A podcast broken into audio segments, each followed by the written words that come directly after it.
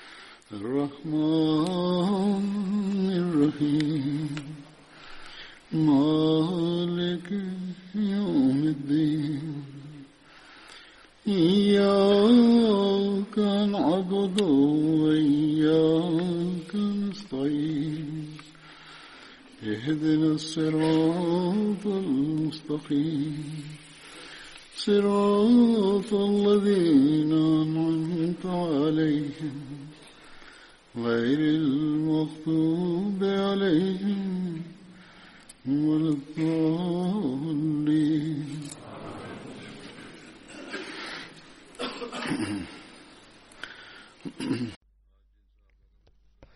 Die Gefährten, über die ich heute erzählen werde, darunter ist der erste Hazrat Saib bin Usman, radiallahu ta'ala anhu. Er gehörte dem Stamm Banu Juma an und er war der Sohn von Hazrat Usman bin Masun, radiallahu anhu. Seine Mutter war Khawla bint Hakim und er gehörte zu denen, die schon zu Beginn den Islam angenommen hatten. Hazrat Saib bin Usman war mit seinem Vater und mit seinem Onkel auch bei der zweiten Auswanderung nach Abessinien dabei. Der heilige Prophet Muhammad sallallahu alaihi wasallam hatte nach der Auswanderung nach Medina Hazrat Saib bin Usman und Hazrat Harsa bin Saraka Ansari zu Brüdern gemacht. Seine Erwähnung findet sich auch unter den Bogenschützen des heiligen Propheten Muhammad sallallahu alaihi wasallam. Hazrat Saib bin Usman war während der Schlacht von Badr, Uhud, Graben und allen anderen Schlachten mit dem heiligen Propheten Muhammad sallallahu alaihi wasallam anwesend. Bei der Schlacht von Bawad hatte der heilige Prophet Muhammad sallallahu alaihi wasallam äh, ihn zum Amir von Medina ernannt. Und äh, in der Schlacht von Bawad, welche im zweiten Jahr nach der Hijra stattfand, ist eine Schlacht, über die Hazrat Mirza Bashir mit Sahib Taranhu geschrieben hat, dass sie in den letzten Tagen von Rabiul Awal oder Anfang von Rabiul Sani, dass dort der heilige Prophet Muhammad wasallam eine Nachricht von den Quraysh erhielt, woraufhin er eine Gemeinschaft der Auswanderer mitnahm und aus Medina ausging und Saib bin Usman bin Mas'un zum Amir von Medina ernannte, aber man konnte nicht herausfinden, wo die Quraysh sind, und als man bei Bawad ankam, ging man zurück. Bawad ist äh, ungefähr 48 Meilen von Medina entfernt und ist ein Berg. Hazrat Saib bin Usman nahm auch an der Schlacht von Yamama teil. Der Krieg von Yamama ist während der Ära von Hazrat Abu Bakr gewesen im zwölften Jahr nach der Hijra. Er bekam einen Bogen ab und später verstarb er an dieser Verletzung. Er war etwas älter als 30 Jahre. Der nächste Gefährte, um den es gehen wird, ist Hazrat Samra bin Amr Johni. Also Samra, Raziallahu Talanhos Vater, war Amr bin Adi und einige überliefern den Namen seines Vaters auch als Mischer. Er gehörte dem Stamm Banu Tarif an und einige sagen, dass Banu Saida sein Stamm war, nämlich der Stamm von Hazrat bin Ubada. Das war ein Vertrag, dass äh, man sich unterstützen würde, sich gegenseitig. Der Stamm hatte mit ihm den Vertrag.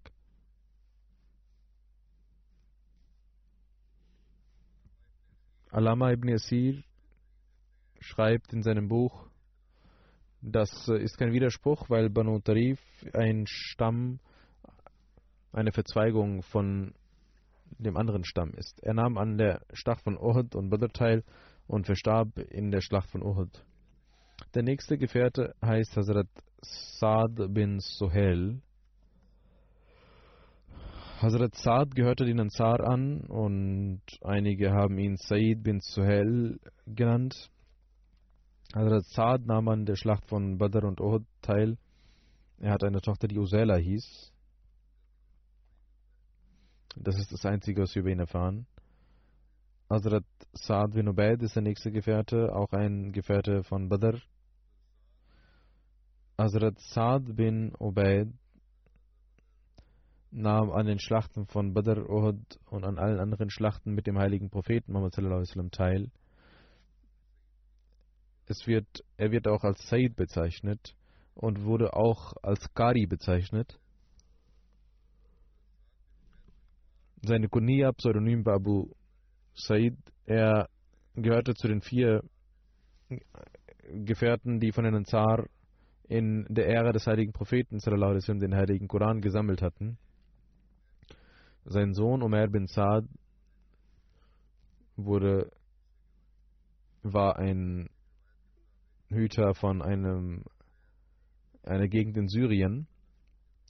In der Zeit des heiligen Propheten Muhammad sallam, hat Hazrat Saad in der Masjid Quba das Namaz geleitet und Hazrat Abu Bakr und Hazrat Umar in im, in ihrer Ära war er auch als Imam tätig. Hazrat Saad bin Ubaid äh, verstarb in der Schlacht von Qadsiya im 16. Jahr nach der Hijra. Er war 64 Jahre alt. Abdurrahman bin Abu Layla überliefert, dass bei der Schlacht von Jisr, welche am 13. Jahr nach der Hijra stattfand, Hazrat Saad bin Ubaid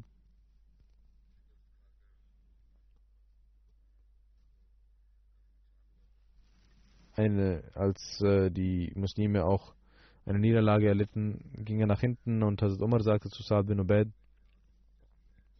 möchtest du den Dschihad in Syrien machen? Dort wurde viel Blut vergossen, viel Blut der Muslime vergossen und Schaden angerichtet.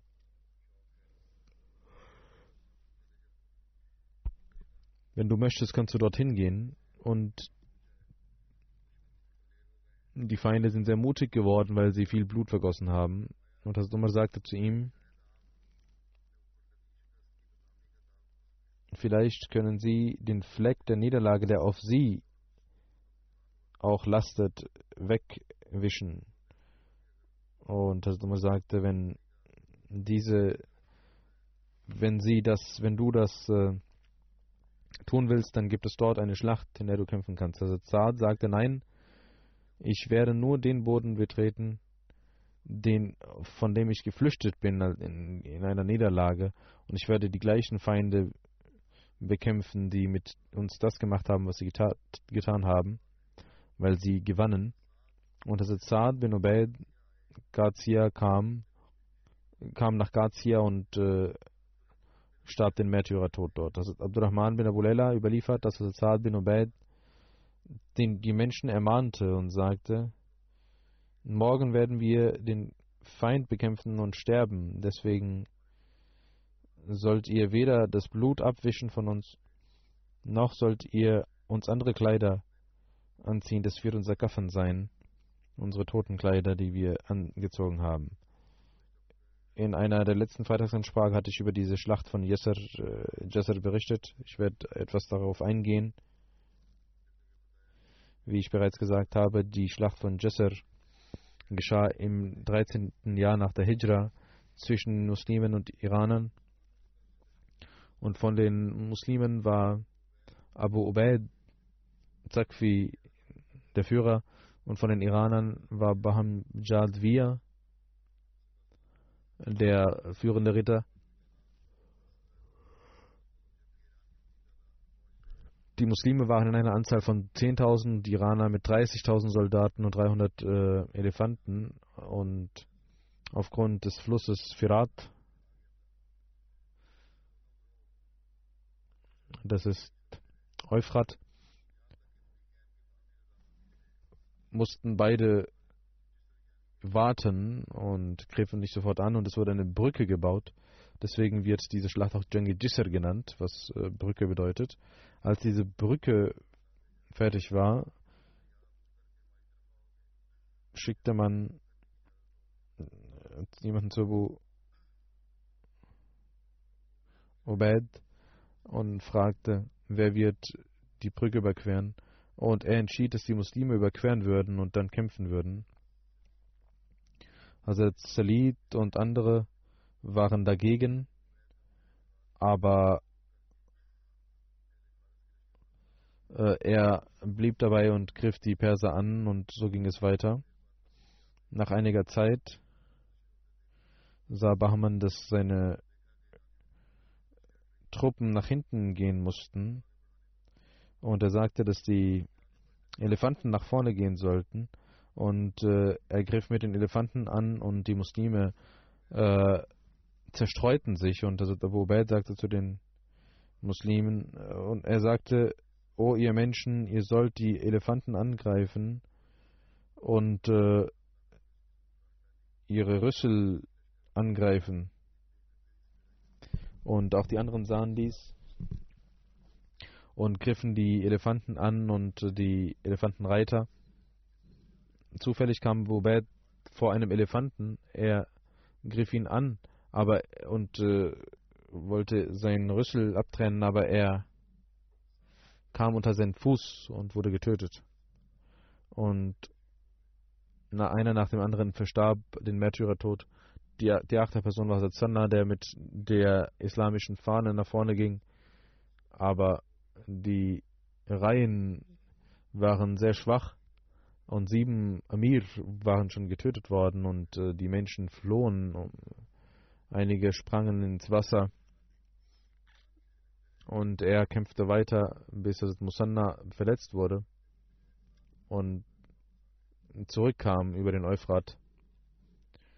In, dieser, in diesem Ereignis wurden 4000 Muslime getötet und die, von der iranischen Seite 6000 Soldaten.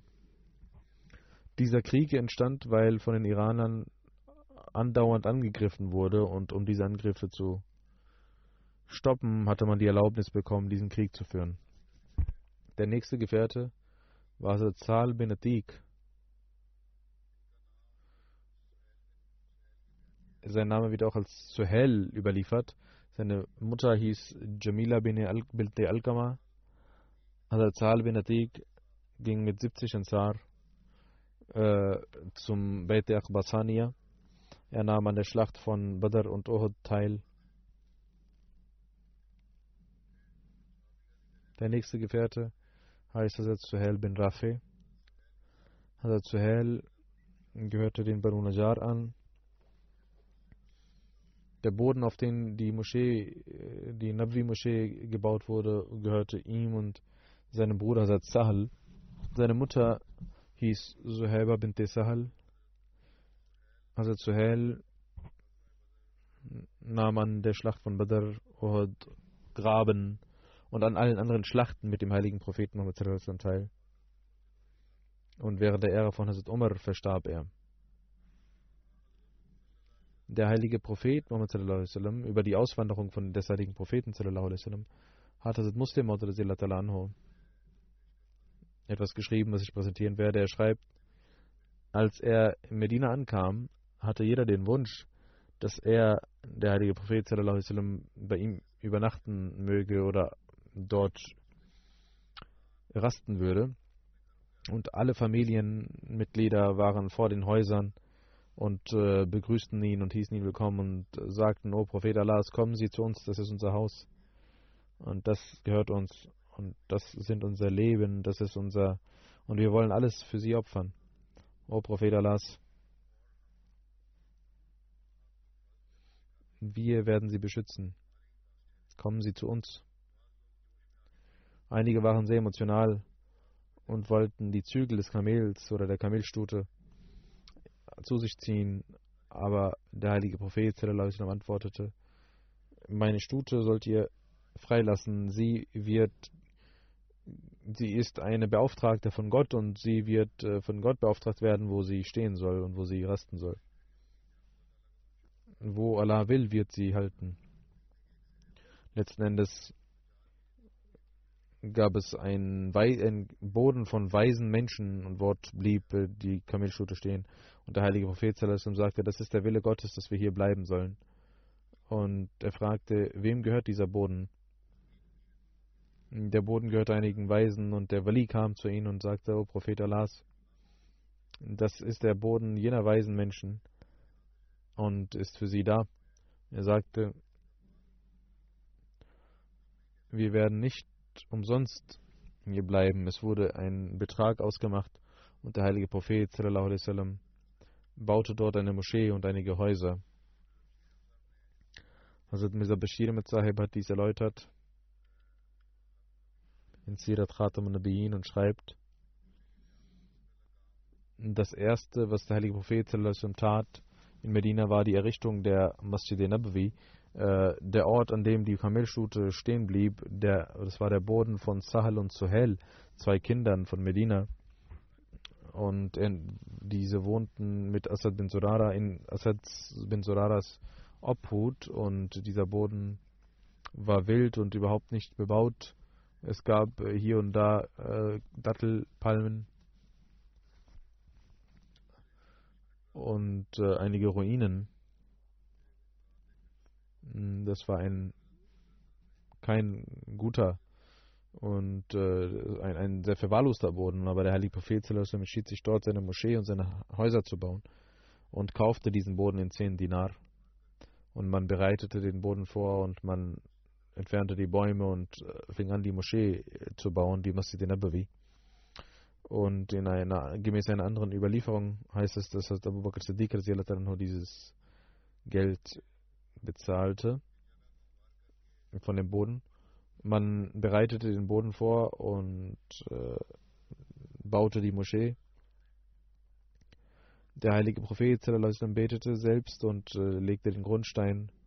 Und so wie in der Moschee von Kaaba kamen die Gefährten und arbeiteten als Maurer und als Arbeiter. Und auch der heilige Prophet beteiligte sich an den Arbeiten. Manchmal nahm er mit, nahm er mit den Gefährten die Steine und äh, rezitierte eine Strophe, die bedeutet, das ist nicht die Last von Handel, von Chäber, was auf Tieren kommt, sondern, oh Allah, das ist die Last der Gottesfurcht und der Reinheit, die wir für dich tragen wollen. Und manchmal rezitierten die Gefährten die folgende Strophe von Abdullah bin Jaraha.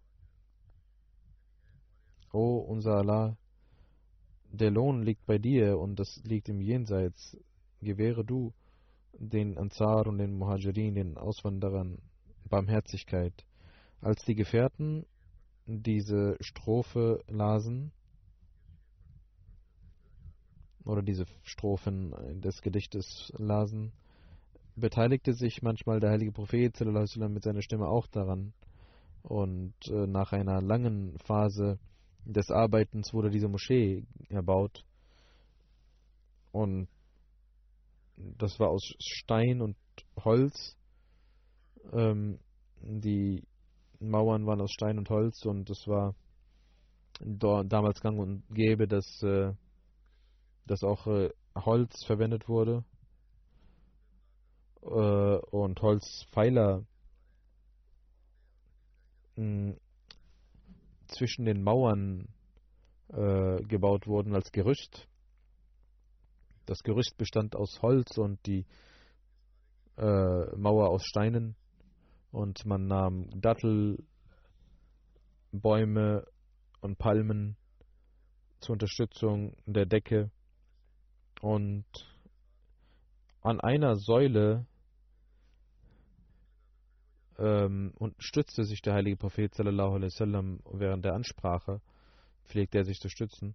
Da beim Regen auch es hineintropfte, kam es zu Pfützen und aufgrund dieses Leids wurde auch Schotter verlegt.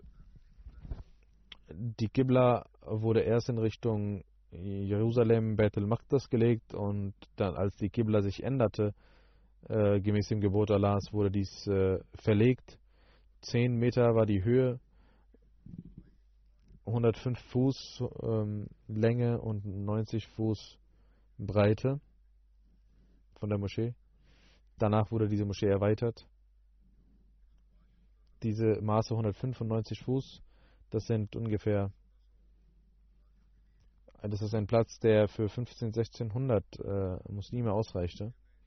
In einer Ecke wurde ein Hof errichtet, als Sofa für die ausgewanderten armen Menschen, die keine Häuser hatten, die dort lebten und als Ashabu Sufa galten. Sie waren Tag und Nacht dabei, in der Nähe des heiligen Propheten zu bleiben, zu, den Koran zu rezitieren, das Gebet zu verrichten. Sie hatten, zu verrichten. Sie hatten keine Einnahmequelle. Der heilige Prophet sallam, kümmerte sich um diese Menschen.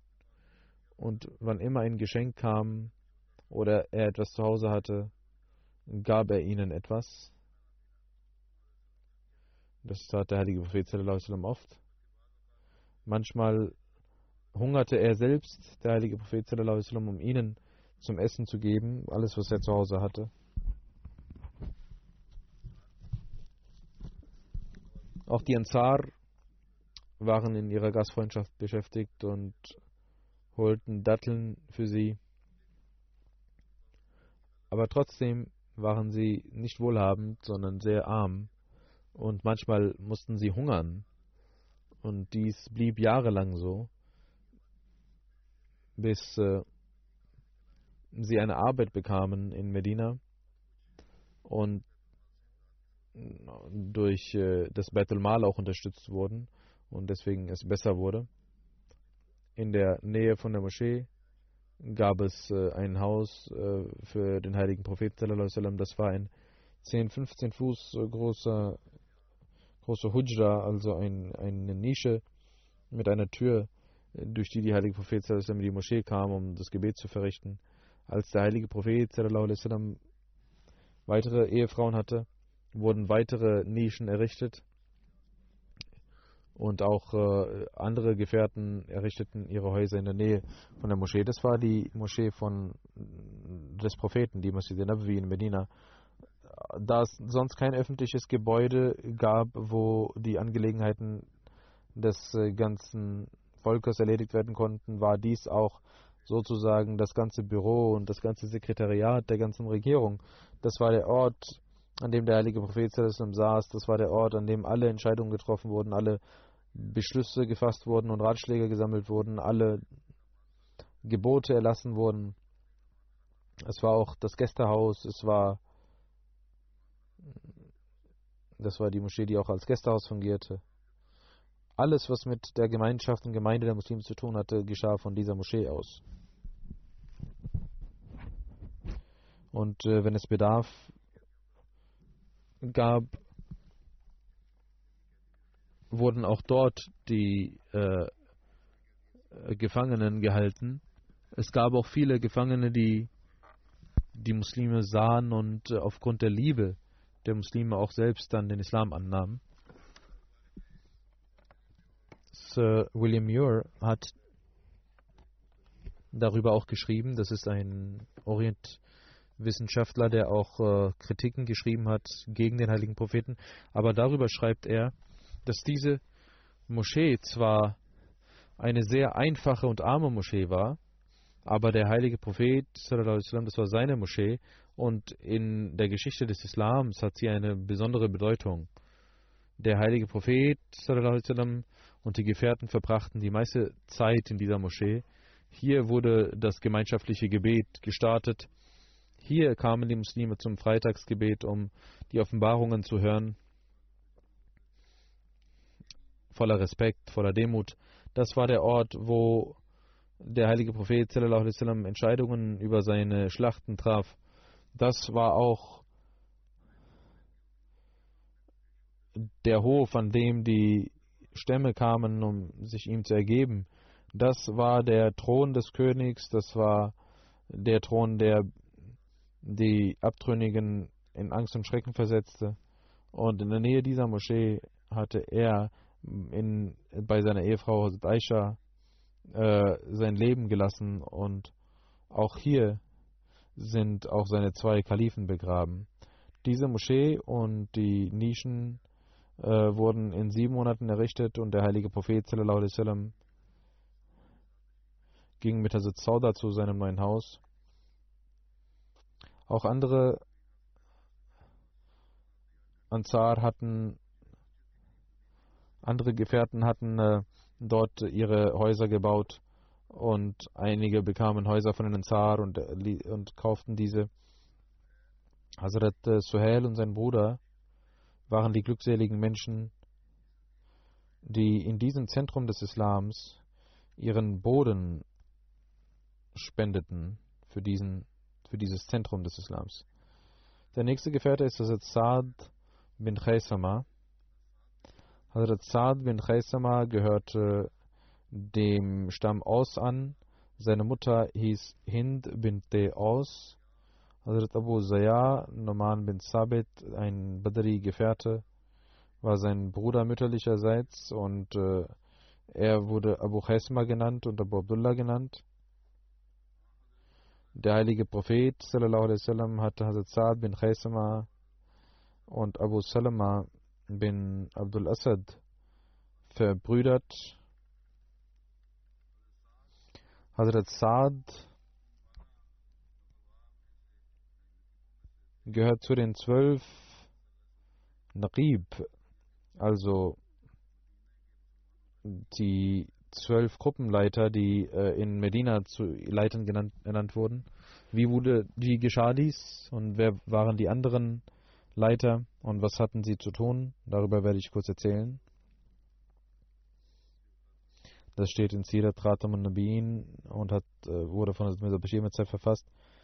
Er schreibt, dass äh, im 13. Jahr, äh, im, im 13. Tag von Silhaj kamen hunderte Menschen und 70 Menschen, darunter waren Muslime, die zu Hajj gingen oder wollten Muslime werden und äh, sie kamen, um den heiligen Propheten wasallam in Mekka zu treffen. Auch Musab bin Umair war dabei.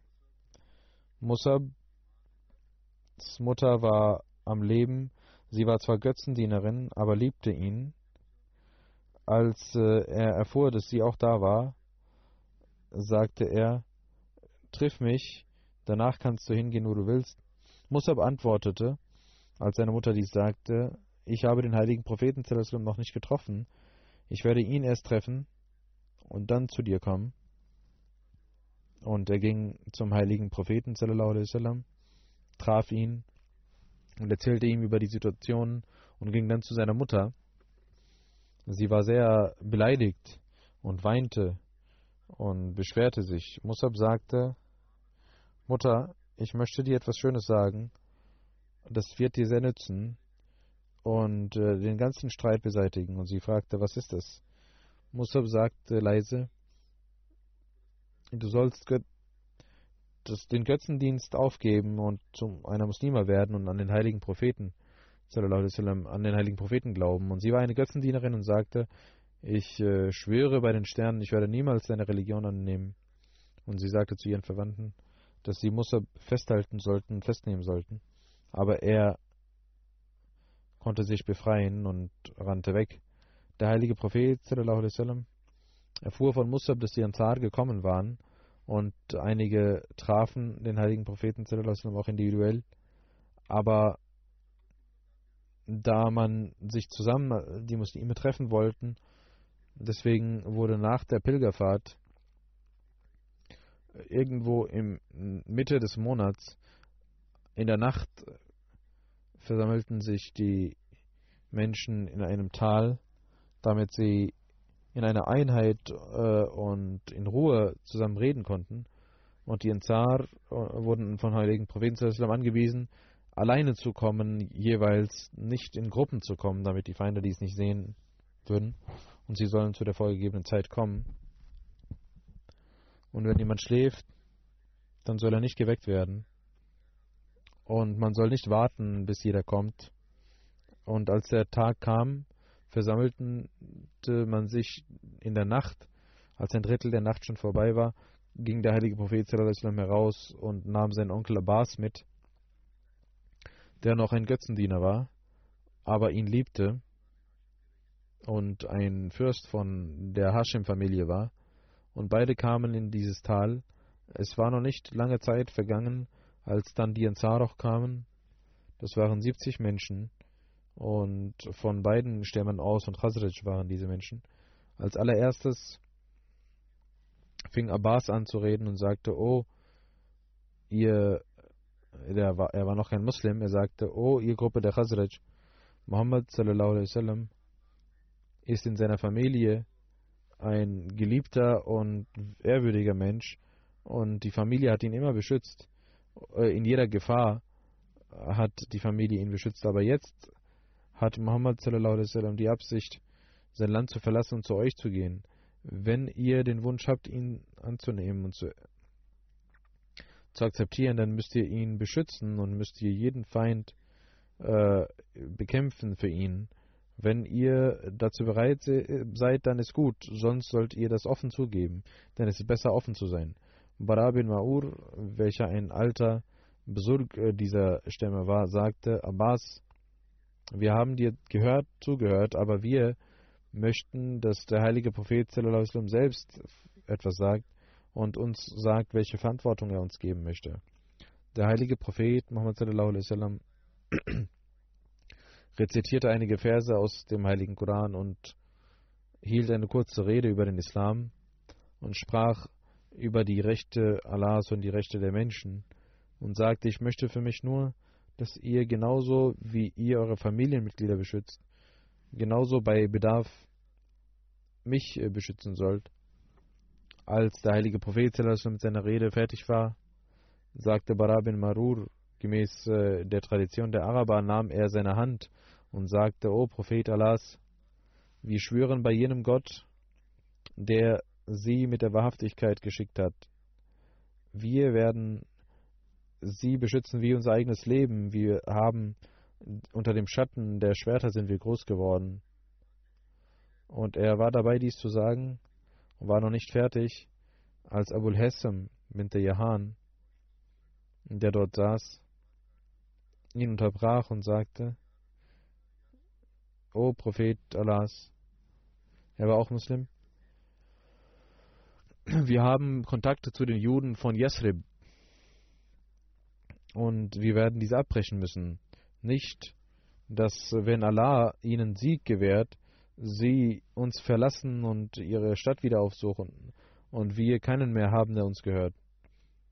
Der heilige Prophet lächelte und sagte, nein, nein, dies wird nicht passieren. Euer Blut wird mein Blut sein, eure Freunde werden meine Freunde sein, eure Feinde werden meine Feinde sein. Und Abbas bin Obada Ansari schaute auf seine Freunde und sagte, O ihr Freunde, wisst ihr, was dies bedeutet? Das bedeutet, dass ihr jeden Menschen bereit sein solltet äh, zu bekämpfen für ihn. Jeder, der ihn bekämpfen wird, den müsst ihr bekämpfen und ihr solltet bereit sein, jedes Opfer zu erbringen.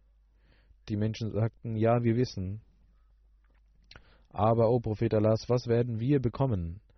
fragten einige Menschen. Die Menschen fragten, wir werden all dies tun, aber was wird unser Lohn sein? Der heilige Prophet sagte, ihr werdet das Paradies Gottes bekommen, welches das höchste aller Preise ist. Und sie sagten, wir sind bereit, o Prophet Allahs, geben Sie uns Ihre Hand. Und der heilige Prophet gab seine gesegnete Hand, und diese 70 aufrichtigen Gefährten leisteten das Treuegelübde ab. Dieses Bett wird Bayat Akbar Saniya genannt, das zweite Bett von Akbar.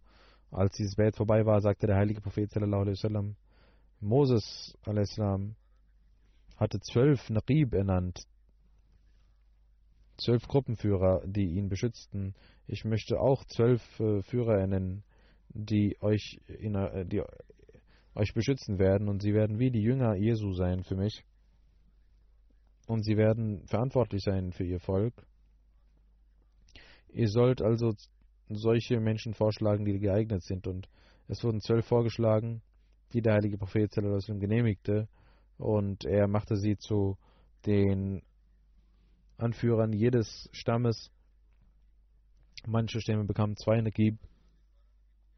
Diese zwölf Naqib hießen Asad bin Surara, Usaid bin Huzair, Abul Haysam, Malik bin Tayhan, Saad bin Ubada, Bara bin Marur, Abdullah bin Rawaha, Abada bin Samit, Saad bin Rabi, Rafi bin Malik, Abdullah bin Amr und Saad bin Chesma, über den berichtet wird. Gerade das waren die in Naqib, Saad bin Chesma und Munzir bin Amr. Während der Auswanderung von Medina hatte man in Kaaba, hatte der heilige Prophet übernachtete bei Kulsum und darüber wird auch überliefert, dass der heilige Prophet äh, also bei Hazrat Saad bin Chesma übernachtet hatte. Und es wird auch gesagt, dass der heilige Prophet bei Kulsum übernachtete, aber als er äh, zu den Menschen ging äh, und sich versammelte mit den Menschen, war das das Haus von Saad bin Chesma, heißt es auch. Nach äh, dem Treugelübde von Akbar Ula hatte Mussad bin Omer, der Heilige Prophet, den Mussad bin Omer für die Erziehung der Muslime geschickt. Nach einiger Zeit wollte er das Freitagsgebet verrichten und er gab ihnen die Erlaubnis und gab ihnen Anweisungen zum Freitagsgebet. Und gemäß diesen Anweisungen wurde in Medina das erste Freitagsgebet im Haus von Saad bin Chesuma verrichtet. Das steht in Tabqatul Kubra.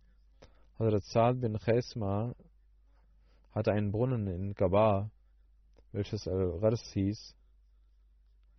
Der heilige Prophet schöpfte daraus und trank daraus. Über diesen Brunnen hatte der heilige Prophet gesagt, das ist eine Quelle des Paradieses und das Wasser ist sehr gut und wohlschmeckend. Nach dem Tode des heiligen Propheten wurde der heilige Prophet, der Leichnam, mit dem Wasser dieses Brunnens gewaschen und Hazrat Ali berichtet, dass der heilige Prophet sagte, wenn ich sterben sollte, dann sollst du sieben, solltet ihr sieben Gefäße Wasser aus diesem Brunnen holen und mich waschen. Und äh, der heilige Prophet wurde dreimal gewaschen mit Wasser und äh, mit Lorbeeren und das, äh, der Gewand wurde nicht abgezogen.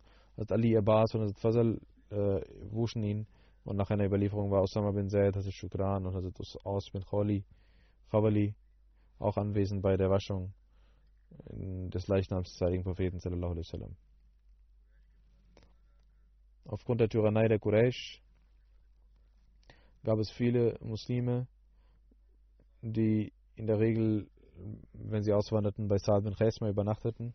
Diejenigen, die ausgewandert waren und kamen, übernachteten bei Saad bin Chesma, zum Beispiel Hazrat Hamza. Das sind einige Namen, die überliefert werden. Hazrat Hamza, Hazrat Zaid bin Harissa, Hazrat Abu Kabsha, ein Sklave. Abdullah bin Masud. Und sie alle blieben bei Saad bin Chesma, als sie auswanderten. Suleiman bin Aban überliefert, als der heilige Prophet für die Schlacht von Badr hinausging,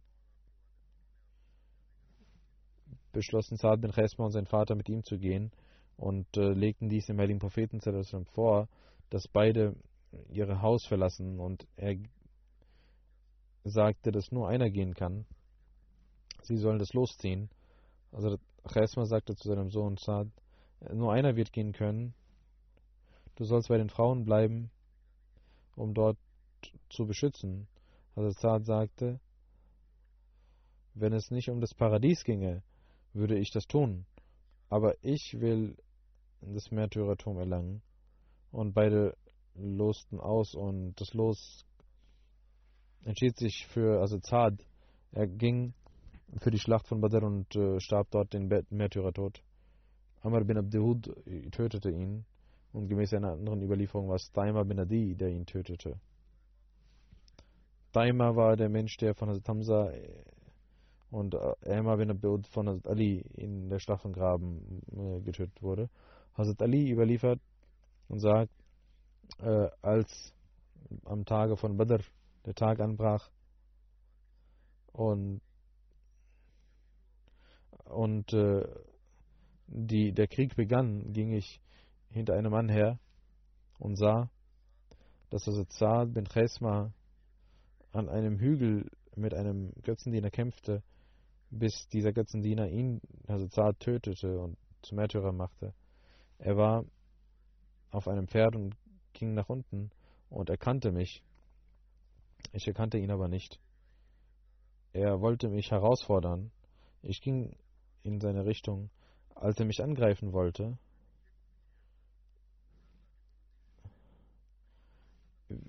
wische ich auch. Äh,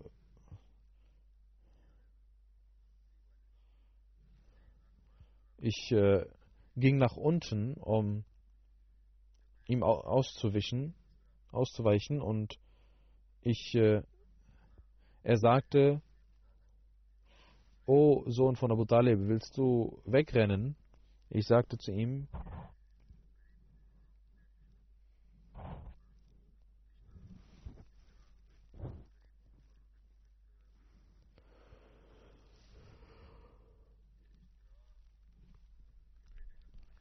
Ich sagte zu ihm, es ist unmöglich, dass der Sohn von Ishtara flieht. Das ist eine Redewendung. Das war ein, äh, es gab einen Räuber, der immer äh, angriff und äh, wegging und dann wieder zurückkam. Das war also eine Redewendung, die äh, gebraucht wurde. Wenn man, das heißt, wenn man kurz flieht oder einem Angriff ausweicht, ist das noch keine Flucht, sondern man kommt zurück. Und Ali sagt, ich kam wieder zurück und griff ihn an.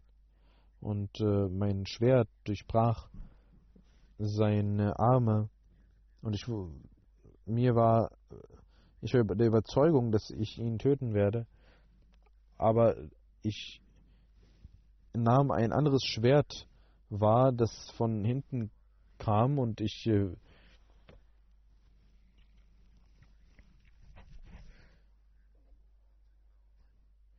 Ich äh, ging zur Seite und ich sah nach hinten und äh, ich sah, dass es Hazrat Hamza war. Der sagte, ich bin Ibn Abdul Muttalib und er hatte ihn getötet, äh, den Feind. Und es scheint, dass Naima bin Adi Hazrat getötet hatte. Und dort dann von Hazrat Hamza getötet wurde. Gemäß einer anderen Überlieferung war in der Schlacht von Badr waren zwei Pferde mit dem heiligen Propheten sallam. Einer war beritten mit Musa bin Omer und der andere mit Saad bin Chesma. Also Zubair bin Awam und ein anderer Gefährte waren auch dort bei der Schlacht von Badr. Wie viele, Muslim, wie viele Pferde hatten die Muslime? Darüber gibt es verschiedene Überlieferungen in der Geschichte.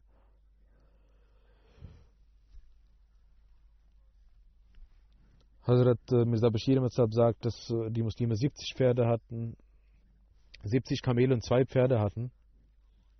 Es heißt in anderen Überlieferungen, dass es drei oder fünf Pferde waren, aber jedenfalls, was immer die Muslime besaßen, es war kein Verhältnis im Vergleich zu den Ungläubigen. Es stand in keinem Verhältnis dazu. Das waren überproportional mehr, was die Feinde besaßen. Aber als man die Muslime in den Kampf verwickelte und die Ungläubigen kamen, um den Islam zu vernichten, haben diese gläubigen Menschen nicht zu ihren Pferden geschaut oder zu ihren ähm, zu dem geschaut, was sie besaßen, sondern sie hatten einen Eifer für Gott zu kämpfen. Sie kamen nicht für eine weltliche Sache, sie kamen nur für die Opferbereitschaft für Gott. Und deswegen sagte der Sohn zum Vater, ich werde hier dir nicht den Vorzug gewähren können. Das war der Eifer, den Allah annahm und auch den Sieg gewährte.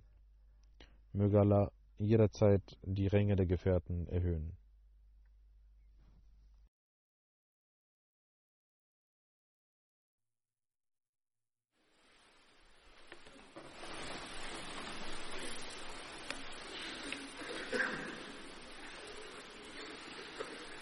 الحمد لله الحمد لله نحمده ونستعينه ونستغفره ونؤمن به ونتوكل عليه. ونعوذ بالله من شرور أنفسنا ومن سيئات أعمالنا. من يهده الله فلا مضل له ومن يضلل فلا هادي له. ونشهد أن لا إله إلا الله ونشهد أن محمدا عبده ورسوله. عباد الله رحمكم الله. إن الله يأمر بالعدل واللسان وإيتاء ذي القربى وينهى عن الفحشاء والمنكر والبغي يعظكم لعلكم تذكرون اذكروا الله يذكركم ودوه يستجب لكم ولذكر الله أكبر.